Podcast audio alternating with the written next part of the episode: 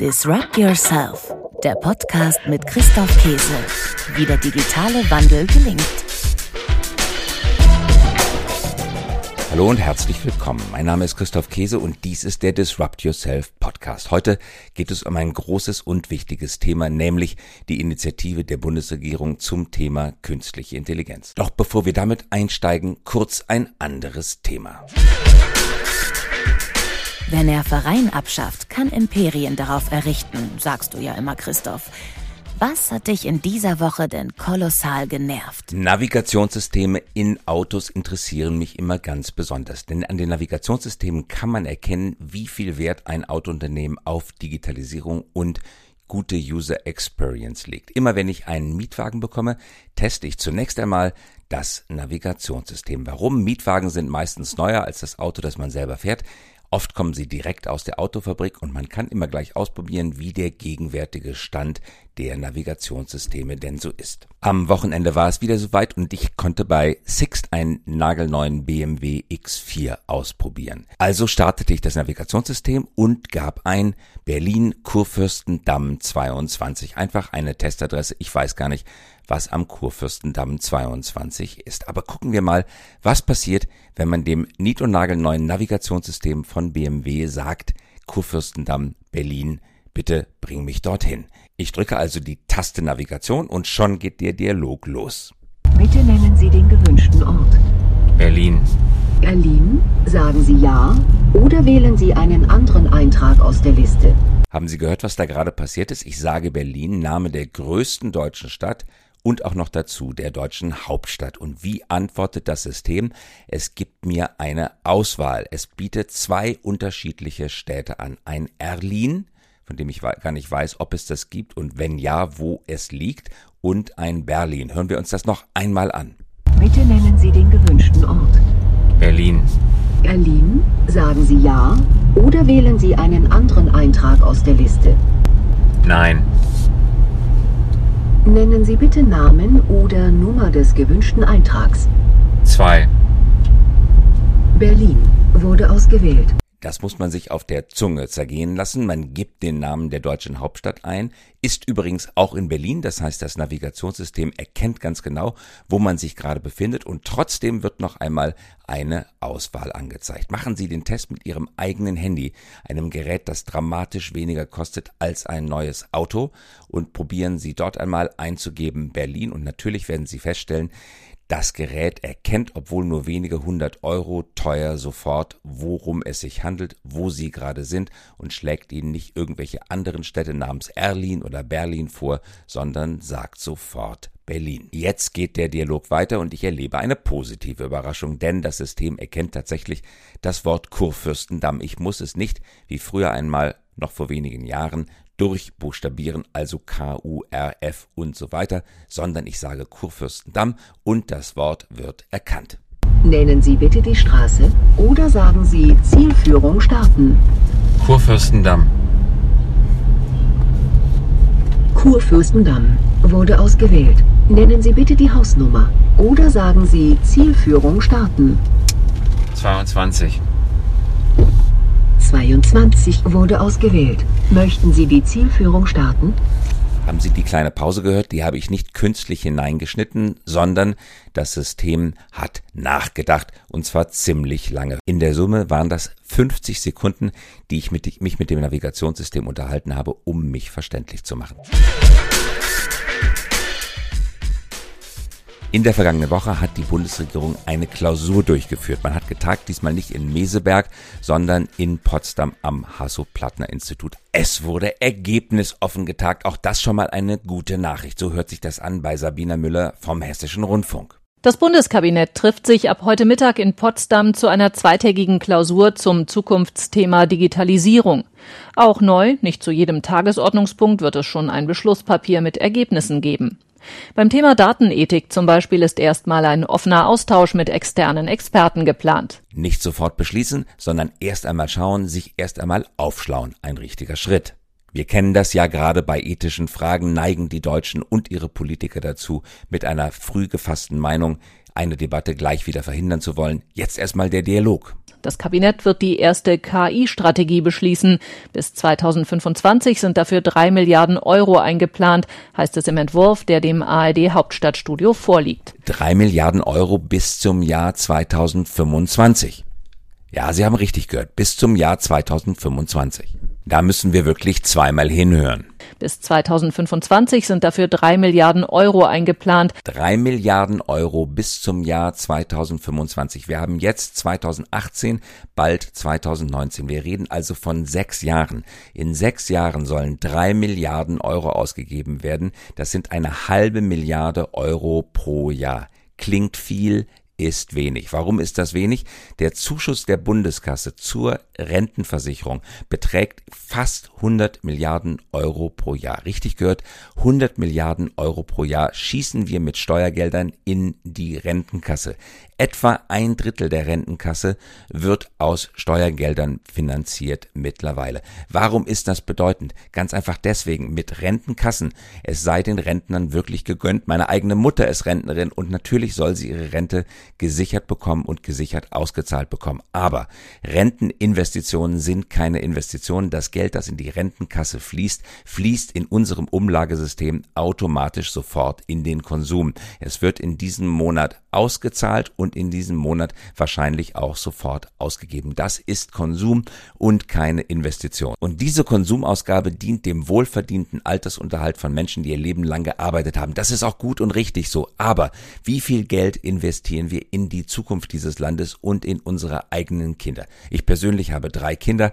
Für meine Kinder investieren wir also eine halbe Milliarden Euro pro Jahr in künstliche Intelligenz. Für das Rentensystem hingegen geben wir 100 Milliarden jedes Jahr an Steuergeldern aus. Das eine ganz grobe Missgewichtung. Wir investieren viel zu viel Geld in unsere sozialen Umlagesysteme und zu wenig Geld in die Zukunft. Was wäre die richtige Summe gewesen, dass man in jedem Jahr drei Milliarden Euro in künstliche Intelligenz investiert? Und nicht nur das, drei Milliarden sind wahrscheinlich sogar noch zu wenig, wenn man sich anschaut, was andere Länder tun. 3 Milliarden Euro und 100 neue Professuren für künstliche Intelligenz. Ja gut, Professuren brauchen wir unbedingt für künstliche Intelligenz. China hat im Sommer angekündigt, dass 1000 neue Professuren für künstliche Intelligenz eingerichtet werden. Etwas unklar ist geblieben, ob die 100 Professuren jetzt in den 3 Milliarden Euro enthalten sind oder nicht, aber es sei dahingestellt, 100 Professuren ein guter erster Schritt. Und was sagt die Bundesregierung dazu? Hören wir die Kanzlerin. Die Aufgabe besteht darin, klug die Menschen äh, fortzubilden, weiterzubilden. Und deshalb ist ja ein immanenter Bestandteil unserer Arbeit auch eine Weiterbildungsstrategie mit großen neuen Fördermöglichkeiten für Unternehmen, die sich auf den digitalen Wandel vorbereiten.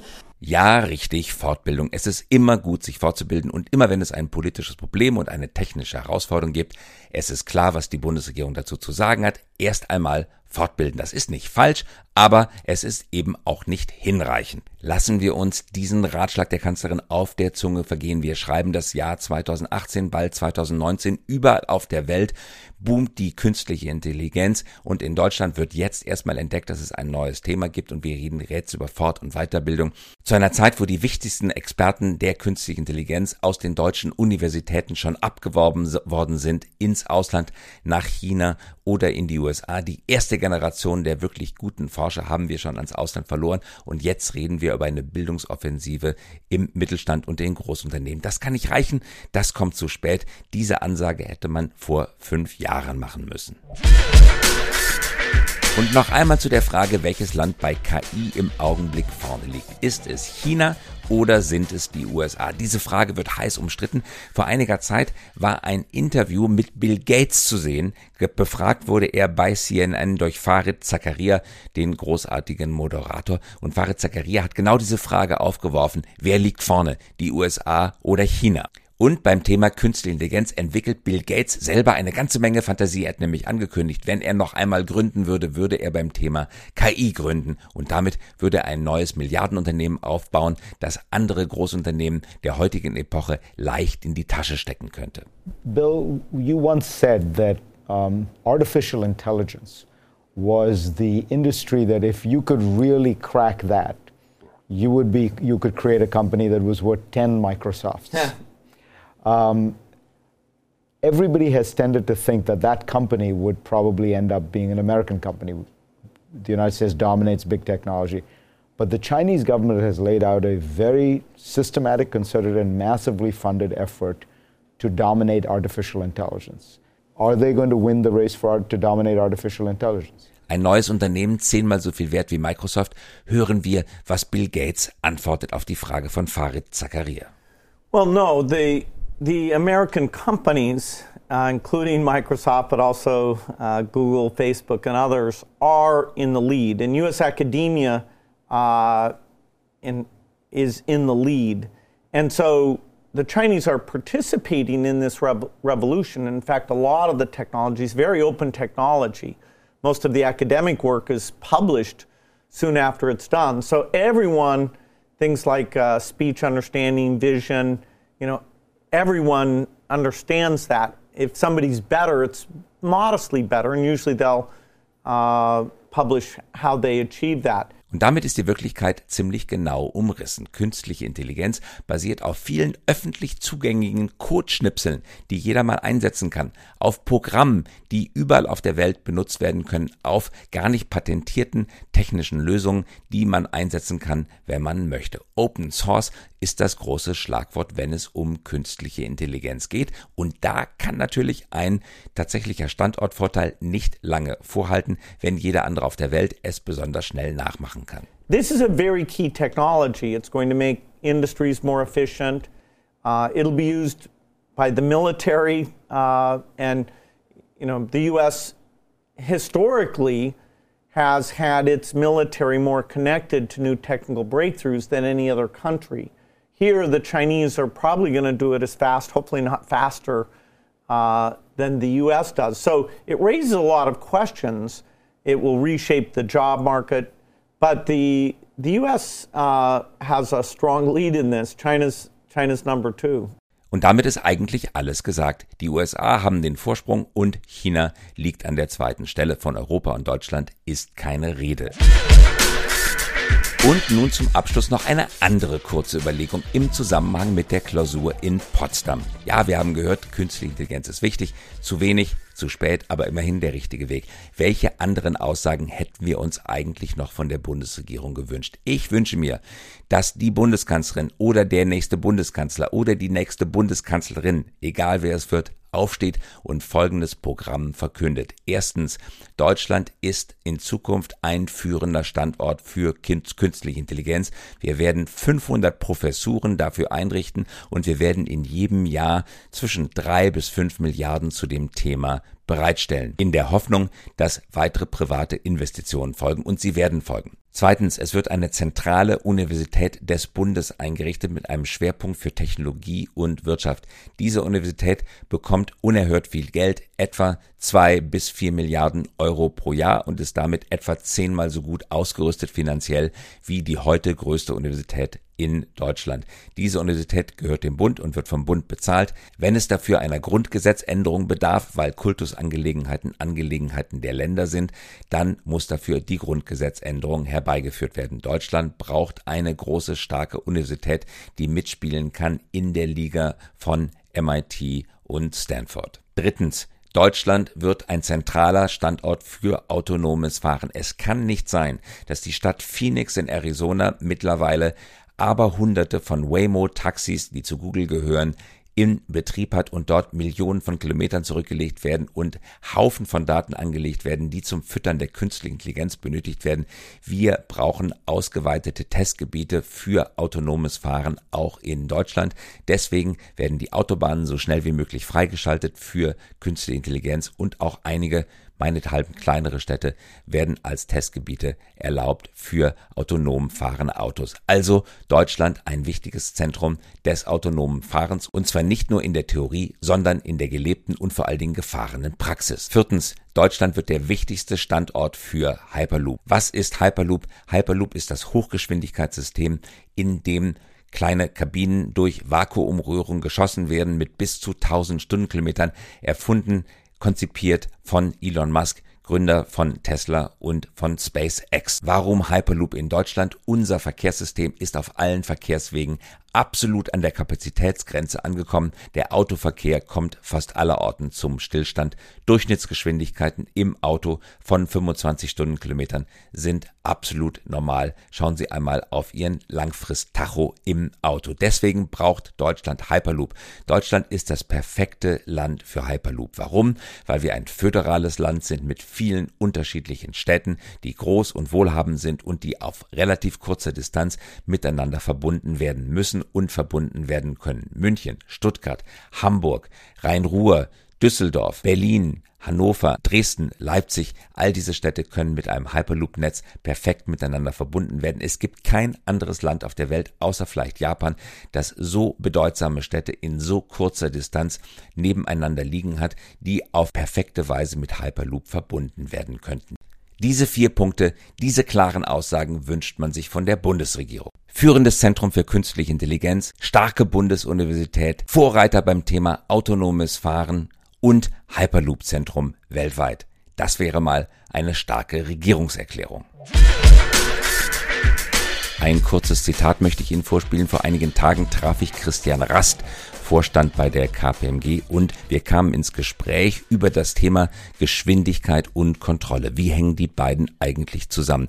Hier ist das, was Christian Rast zu sagen hat. Wenn du alles unter Kontrolle hast, bist du zu langsam. Wenn du versuchst, alles zu kontrollieren statt zu gestalten, dass du in jedem Fall mit der Geschwindigkeit von Marktentwicklung nicht mithalten kannst. Das bedeutet bezogen auf Software, die man in Unternehmen einsetzt? Dass du ganz, ganz kritisch hinterfragen musst, was entwickle ich selber und was muss im Standard sein. Alles, was Standard ist, muss Standard genommen werden, weil Standard entwickelt sich immer schneller als Individualsoftware. Das war Disrupt Yourself, der Podcast mit Christoph Käse. Lesen Sie auch sein Buch zum selben Thema. Disrupt Yourself vom Abenteuer, sich in der digitalen Welt neu erfinden zu müssen. Erschienen im Penguin Verlag und als Print und E-Book erhältlich. Wenn Sie sich lieber vorlesen lassen, dann holen Sie sich das Hörbuch, gesprochen von Frank Arnold. Erschienen bei Random House Audio.